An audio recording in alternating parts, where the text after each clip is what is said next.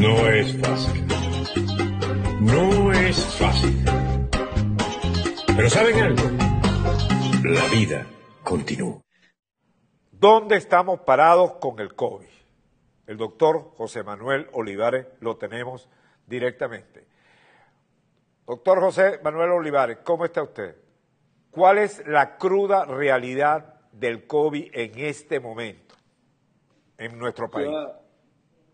Ciudadano, un gusto saludarte. Lamentablemente se sigue manejando de manera improvisada, indolente por parte de Nicolás Maduro. Hoy en Venezuela, en vez de estar contando vacunados, estamos contando fallecidos. Le voy a dar algunos datos para darle base a este comentario duro que acabo de hacer. Hoy en Venezuela, ciudadanos, tan solo contamos con 140 ventiladores de terapia intensiva para atender pacientes COVID, solamente 160 camas de terapia intensiva. En este momento, en la capital de la República, en Caracas, que es la ciudad con mayor oferta hospitalaria del país, no hay una cama disponible ni en público ni en privado para atender a un abuelo, a un cardiópata, a un padre, a una madre que requiera hospitalización por terapia intensiva. El resultado de esto es la insistencia de no decir la verdad, de tener una curva aplanada artificialmente. Te digo esto porque a raíz del acuerdo de la Asamblea Nacional con la OPS, llegaron al país 28 equipos para hacer pruebas de antígenos comprados a Corea. Estos equipos dan una capacidad instalada de 8.400 pruebas diarias, pero lamentablemente la decisión de Nicolás Maduro fue hacer de 300 a 500 pruebas diarias, lo que hace muy difícil tener un panorama real, una tasa de contagio y cortar la cadena de contagio, porque en Venezuela también hay una realidad muy dura que el que no tiene plata se muere. Una PCR cuesta 100 dólares, o el alquiler de una bombona de oxígeno cuesta 25 dólares diario, una ambulancia te puede cobrar 200 o 300 dólares por un traslado, o, hacer una tomografía 115 dólares, recibir 200 dólares, y así pudiéramos contar una cadena de gastos de las personas que se atienden en casa ante el miedo de ir al hospital o ante el no hay, no hay cama del hospital. Y por último, te agregaría, ciudadano, lo que está haciendo el mundo, que es la vacunación. Venezuela es el peor país de América Latina en vacunación. Nicolás ¿Por qué, ¿por qué, ¿Cuál fue la razón por no traer la vacuna? Si ya usted había un convenio, ya había el dinero, ¿por qué Maduro le negó la vacuna a los venezolanos? Indolencia, politiquería, negocio, comprarle la vacuna a los rusos, a los chinos, el mecanismo COVAS no da espacio para negocio, el mecanismo COVAS no da espacio para hacer politiquería, para pedir el carnet de la patria, para vacunar a los médicos cubanos, para vacunar a los enchufados o a los ministros, sino para vacunar a quien lo necesita. Venezuela son 6 millones 66 mil venezolanos mayores de 55 años y parte del personal de salud, que esa es la prioridad. Eso quiere decir que debemos tener en el país 12 millones de vacunas. Tan solo han llegado 800 mil entre la vacuna rusa y china, lo cual nos pone a este ritmo 10 años, por lo menos para lograr la inmunización. Y como tú lo acabas de decir, ciudadano, el mecanismo COVAS está listo, está caminando. La única traba para que no estén las vacunas en Venezuela es Nicolás Maduro, sus declaraciones y su gana de torpedear una solución real para, para el país, que es la vacunación. Imagínese, doctor, que de acuerdo a una información que acaba de reventar el celofán del Nacional, marcan con carteles las casas de pacientes con COVID-19 en el municipio Sucre de Yaracuy. El alcalde Luis Adrián Duque anunció que la medida pretende beneficiar al pueblo. Explíqueme usted. Mientras el mundo masifica las pruebas, mientras el mundo masifica la vacunación, mientras el mundo masifica el tratamiento y la capacidad hospitalaria, Venezuela, como si tuviésemos ni siquiera en la prehistoria, decide marcar las casas. Debo decirte, ciudadanos, que esto no es nuevo. Recordemos el Nicolás Maduro que hace algunos meses decía que había que perseguir cuando llamaba a los trocheros, que el COVID, porque él siempre ha ido de excusa en excusa. Hoy es la variante brasilera, antes eran los que cruzaban por Colombia, antes eran los retornados, antes eran los migrantes, los caminantes, ahora la solución magnífica, porque piensa que con pasamortañas, con el SEBIN, con el FAI, con fusiles, va a controlar el COVID, es marcar la casa de los ciudadanos, generando, bueno, temor, odio, incluso violencia, desprecio. Rechazo, diferencias entre los venezolanos, desprecio, miedo, puro sentimiento negativo empatía, seguridad, tratamiento, vacunas, alegría, confianza, solidaridad es lo que debe sacar de nosotros el COVID, pero esto es lo, lo que ofrece Nicolás Maduro al país. Insisto, en vez de estar contando vacunados, estamos contando fallecidos en una situación que sigue escalando y que ya está fuera de control y va camino a seguir empeorando. Gracias, José Manuel Olivares. Muchas gracias, doctor, por, Un abrazo. por gracias. la información. Continuando con las informaciones, tengo que decirle que de acuerdo al Fondo Monetario Internacional, Venezuela es el país más pobre de América.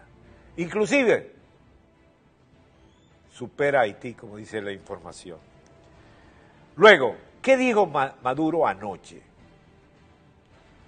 Maduro anoche anunció aranceles. Aranceles son impuestos a las importaciones. Ah, que se, dijo, es que hay una población que está flotando, que puede ir a comprar tal precio, tal esto, se habló de los bodegones y la gente lo vio como una especie de hongos que crecían en un bosque. Sigue buscando dinero, va a grabar las importaciones. Hasta ahora se ha podido los venezolanos de afuera enviar para ayudar a los familiares que tienen adentro. Este puede ser el comienzo de más gravables. Maduro necesita cobre, como se diría en Maracaibo. Ustedes sabían de, de los ataques en la frontera, pero Rocío San Miguel nos informa, ataque a la sede del Comando Rural 539, Casanay y de la segunda compañía del destacamento 511 en Caripito. Cinco efectivos militares de la Guardia Nacional resultados heridos. ¿A qué se debe el ataque? Se atribuye a dos bandas que controlan la zona del oriente del país. Ustedes se dan cuenta, mis queridas amigas y mis queridos amigos, que el país se ha desmembrado, que el país se ha fracturado, que está por la libre. Es decir, Venezuela es un territorio, antes decíamos que era el país de lo posible, y hoy en día podemos decir, lamentablemente, que es el territorio de lo imposible. Cómo llevar una vida ciudadana, cómo curar a unos enfermos, cómo sostener un trabajo estable, cómo hacer si te cambian las reglas de juego económico, de importación, de exportación, de te los desaparece. ¿Cómo hacer si se te devalúa cada día? ¿Cómo hacer si hay orden y contraorden que es igual a desorden? ¿Cómo hacer con quienes se quieren mantener y sostener, enriqueciéndose frente a un pueblo que luce perdido, que luce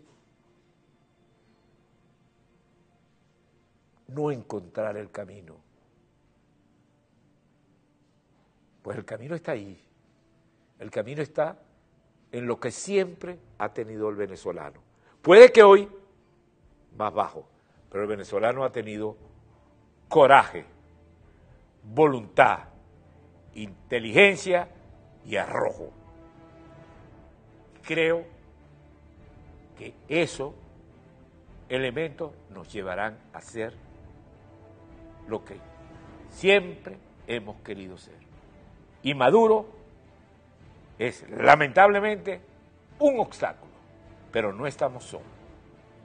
Ayer les informo, reunión entre el secretario de Estado norteamericano y el presidente Duque. Conversación entre Iván Duque y el secretario de Estado que explique. Ambos funcionarios hablaron de la necesidad de restaurar la democracia y la ley en Venezuela y los esfuerzos de Colombia por promover la democracia en la región. no estamos solos. Los venezolanos de afuera tenemos que ayudar a los venezolanos de adentro. Y los venezolanos de adentro tienen que buscar y buscar en el rincón más chiquito del alma la fe y la esperanza. Recuerden aquella frase de Martin Luther King. El miedo tocó la puerta, la fe la abrió y no había nadie. No es fácil. No es fácil. Pero ¿saben algo? La vida continúa.